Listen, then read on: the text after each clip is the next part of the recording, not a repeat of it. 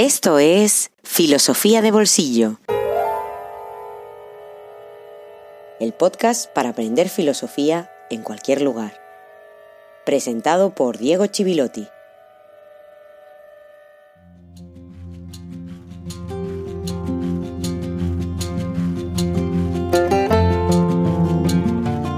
Buenos días y feliz jueves filosófico número 16. Como muchos sabréis ya y como publiqué en Facebook, el famoso coronavirus me ha tocado y me ha dejado unos 10 días en cama, debilitado y sin muchas ganas, con muchas preocupaciones como todos. Espero que no os haya tocado de una forma directa o haya sido simplemente como me ha tocado a mí, con una gripe más fuerte de lo normal. La cuestión es que filosofía de bolsillo tiene que continuar. Y yo creo que tiene que continuar por donde estaba. Tiene que continuar con Aristóteles y con la mayor normalidad posible, porque finalmente lo que se propone este podcast, entre otras cosas, es ofrecer herramientas para pensar. Ojalá fuera capaz de reducir las víctimas, ojalá fuera capaz este podcast de hacer tantas cosas que son tan necesarias y que están en manos de otras profesiones. Pero la filosofía no ayuda a frenar el desastre, la tragedia. Quizás cuando conozcamos detalles de la gestión, la búsqueda de responsabilidades, etc sí que nos dará, como siempre, herramientas para pensar y para pensarnos. Y para pensarnos de una vez como especie, porque Aristóteles ya nos enseñó que somos el único animal capaz de hacerlo, el único animal capaz de usar la razón categorial y pensarnos como especie. Y por lo tanto eso significa que tenemos la obligación y la responsabilidad de hacerlo. Y si hace falta, también la responsabilidad de desafiar la administración del poder de los que nos han arrebatado nuestro destino y ya ni se esconden para hacerlo. Porque la pandemia ha puesto de manifiesto muchas cosas que ya estaban latentes, como la crisis de la soberanía, la impotencia de los estados, y ha puesto al descubierto dicotomías que nunca han desaparecido, el pensamiento individual frente al colectivo, el valor de la salud y la dignidad humana frente a la supervivencia de un sistema económico, la mediocridad de quienes nos gobiernan o el egoísmo y la barbarie latente. A la farsa le vemos la tramoya. Sin embargo, como además de exhortarnos a lavarnos las manos, desde hace mucho tiempo nos lavan el cerebro, vamos a copiarnos de más armas de pensamiento. Las vamos a necesitar para recuperar lo que es de todos.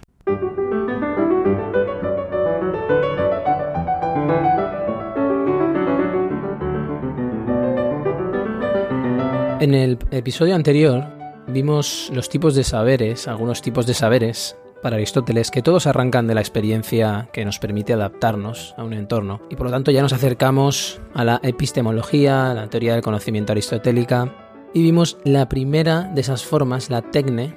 Hoy vamos a avanzar y vamos a continuar con la siguiente, que es la frónesis. Y todo ello nos va a permitir comprobar cómo la teoría del conocimiento, la ética, la política, todo en Aristóteles cobra sentido cuando se relaciona, cuando se ven las conexiones subterráneas que hay. También nos va a permitir ver cómo la filosofía aristotélica no se queda solo en una obra para eruditos, en una obra especulativa, sino que tiene ese impulso tan griego de querer transformar la vida y de querer interpelar al discípulo o al lector en este caso.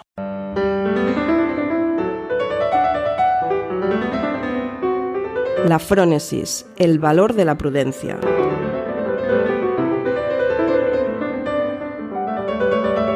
Cuando leía ese pasaje de la metafísica en el que Aristóteles decía que los animales que tienen memoria son más inteligentes, cuando habla de inteligentes se refiere más bien a que son más prudentes, que tienen una mayor capacidad de prudencia y más sabiduría en ese sentido. Es esa frónesis que en latín fue traducida como prudentia, un saber que también está fundamentado en lo universal, pero no está centrado en la poiesis, no está centrado en la producción, sino en las acciones de la vida. Se trata de saber actuar en la vida. La poiesis produce una obra, un ergón, recuerda que en ya tenía que ver con el ergón, estar en obra, y por lo tanto ese ergón, esa obra es su objetivo, pero el ser humano realiza muchísimas acciones que no producen ninguna obra, simplemente está en actividad, en ergeya donde no hay producción de alguna cosa que sea diferente del mismo hecho de obrar, del mismo hecho de hacer, donde importa más el camino que la llegada, para entendernos. Por lo tanto, no serían poiesis todas esas cosas, sino praxis, que quiere decir actividad en acto, energeia, y que no se opone a la teoría. De hecho, la teoría es la forma más elevada de praxis.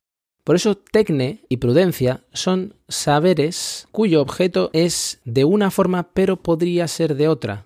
Y eso quiere decir que para Aristóteles todavía hay saberes superiores, porque son de cosas que necesariamente son así y no pueden ser de otra manera. La episteme, mostrar y demostrar.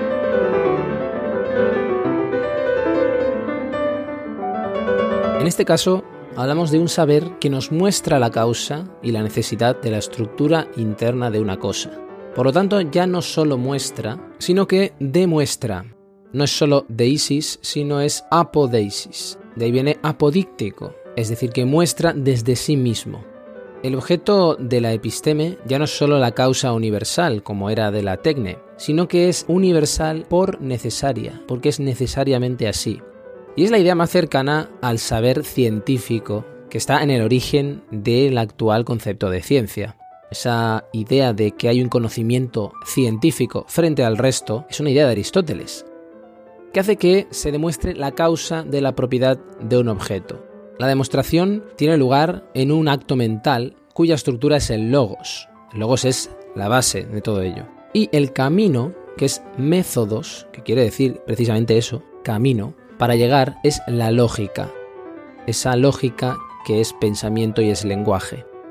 Y todo eso tiene lugar a través de la articulación de una serie de principios, unas premisas, de las cuales se siguen necesariamente unas conclusiones. Fíjate que Aristóteles con todo ello está construyendo lo que conocemos como lógica occidental, que ha marcado absolutamente todo, la estructura de nuestro lenguaje incluso. Esa relación entre premisas es lo que se conoce en lógica como silogismo, y la conexión como método es la demostración. Por lo tanto, es un saber que, además de distinguir una cosa de otra y de definir qué es una cosa, demuestra la necesidad de la estructura interna de una cosa.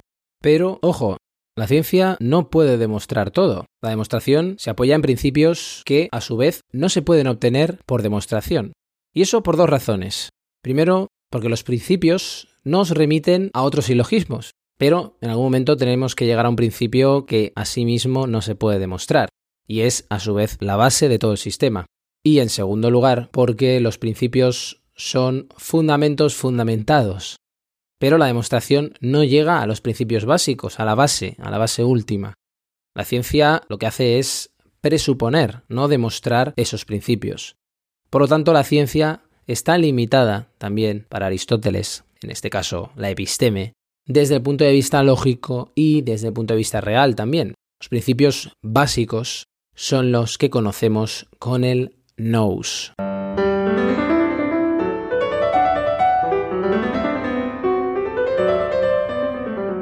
El nous o la razón.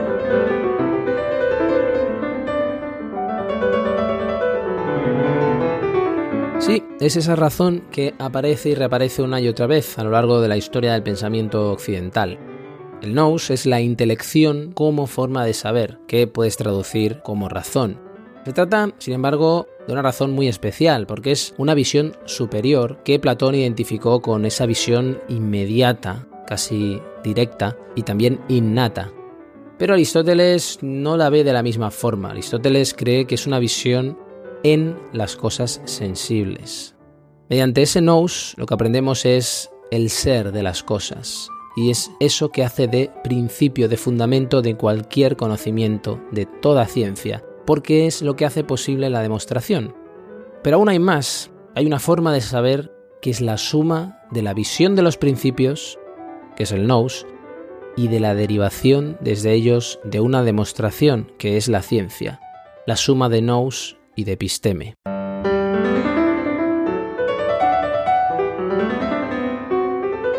La sofía o la ciencia filosófica.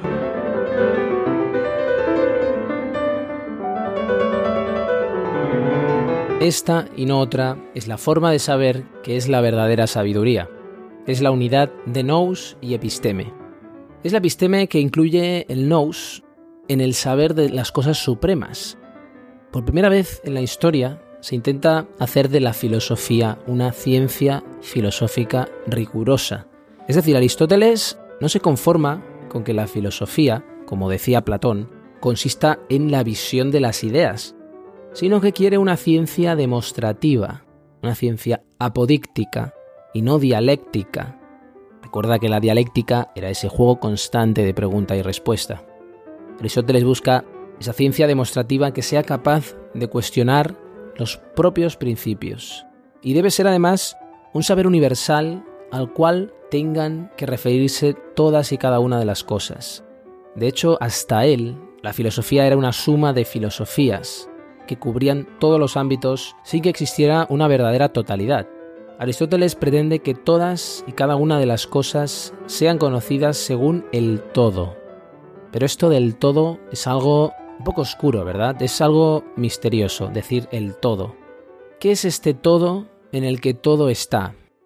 La totalidad es la coincidencia de todo lo que hay en el ser, y hay que pensar en el ser tal y como lo hemos ido caracterizando en estos últimos episodios.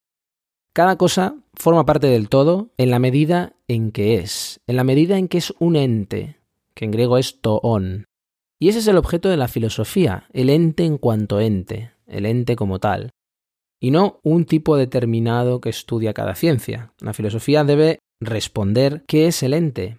Y es algo muy difícil, recuerda que es algo muy difícil porque se dice de muchas maneras, que son las categorías.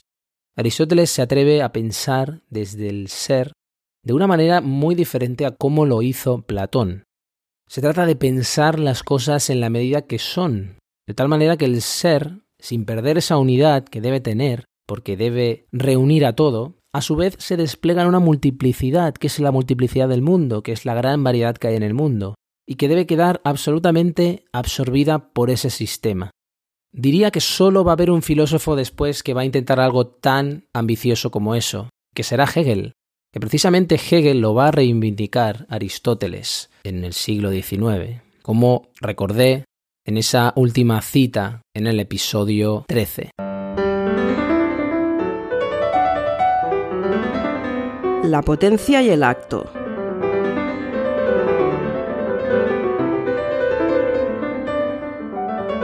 Sobre este episodio he dicho en algún episodio anterior que tenía la esperanza de que sirviera para recordar y reafirmar y aclarar cuestiones que han ido apareciendo. Y este es el momento, porque van a volver a aparecer conceptos que han tenido ya lugar. Después de todo lo que hemos dicho, podemos decir de una cosa que es, cuando es verdad lo que le atribuimos. Por ejemplo, cuando decimos que ese hombre, esa mujer es alto. Y en ese sentido, lo que hacemos es presuponer la entidad de lo que expresamos, presuponemos que es. Hay un sentido más profundo. Cuando decimos es un adulto y cuando decimos de un niño, todavía no es adulto. O de una oruga que todavía no es mariposa. Si has escuchado los últimos episodios, seguro que esta cuestión ya te suena mucho. La entidad del niño y de la oruga es potencial y en el adulto y la mariposa es actual. Aristóteles lo que dice es que toda potencia procede de un acto y precede a un acto.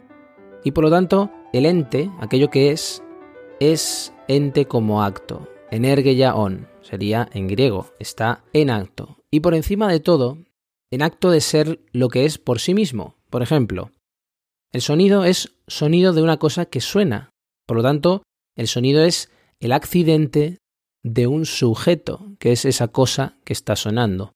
Sería este sujeto el ente por sí mismo, que se basta a sí mismo, que no necesita de otra cosa, es decir, la sustancia, la ousía, que es eso que habíamos dicho, que habíamos intentado explicar con bastante dificultad, que es algo que no necesita de otra cosa para ser. El sonido tiene una entidad, pero presupone aquello que suena, y lo mismo pasa con todo lo que no se basta a sí mismo, lo que no es por sí mismo, es decir, todo aquello que no es sustancia.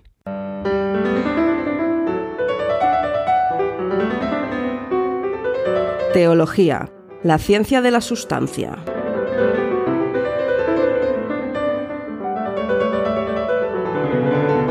Para Aristóteles es la sustancia y no otra cosa el objeto de la filosofía. La filosofía se tiene que dedicar a pensar la sustancia.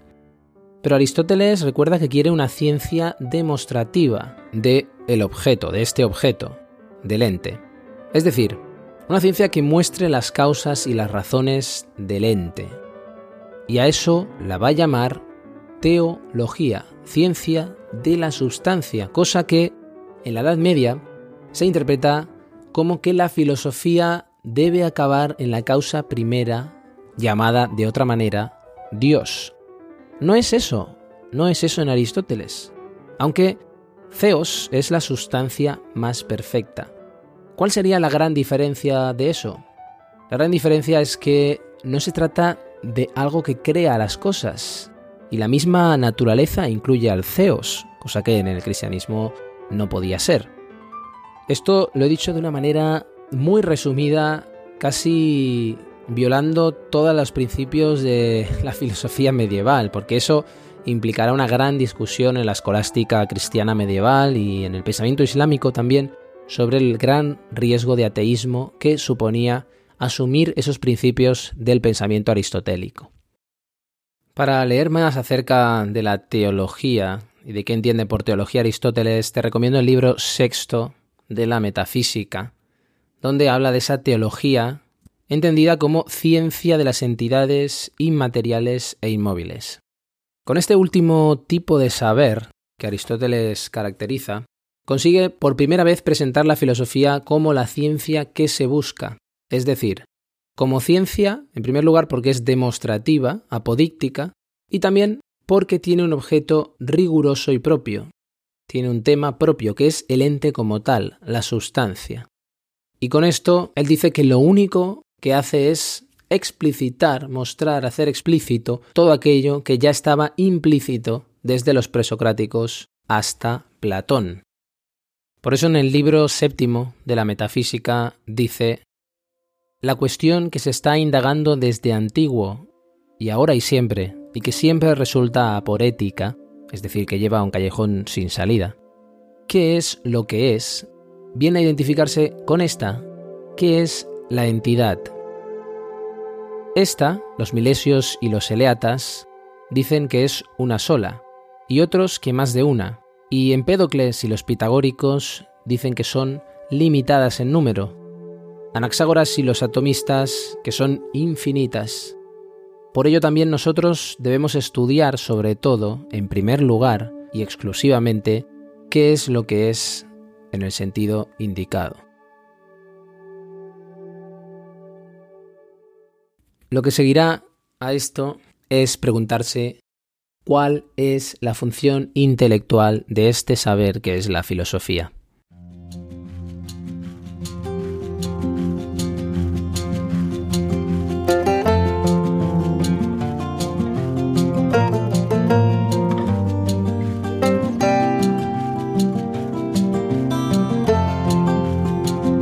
A Aristóteles se le atribuyen excelentes sentencias como las siguientes. Preguntado sobre qué ganancias sacan los mentirosos, contestó que cuando dicen la verdad no son creídos. Al serle reprochado en cierta ocasión que había dado limosna a una mala persona, dijo, Me compadecí del hombre, no de su carácter. Acostumbraba a decir repetidamente ante sus amigos y contertulios, donde quiera que estuviera en sus charlas, que así como la visión recibe la luz del espacio en torno, así el alma de los conocimientos científicos. Muchas veces, incluso disertando, decía que los atenienses habían descubierto el trigo y las leyes, pero que se servían del trigo y de las leyes no.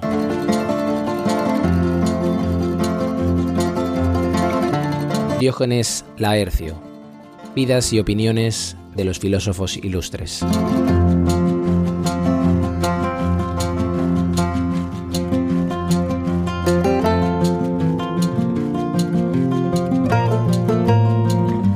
Y aquí termina este episodio que me ha costado horrores sacar, lo reconozco, pero espero pronto recuperar humor y salud Bueno, el humor no creo que lo recupere porque demasiadas cosas me indignan, pero sí algo de salud para que cueste menos el próximo y quién sabe si también ofrecer algún bonus que tanto merecéis los oyentes de filosofía de bolsillo por tantas y tantas razones.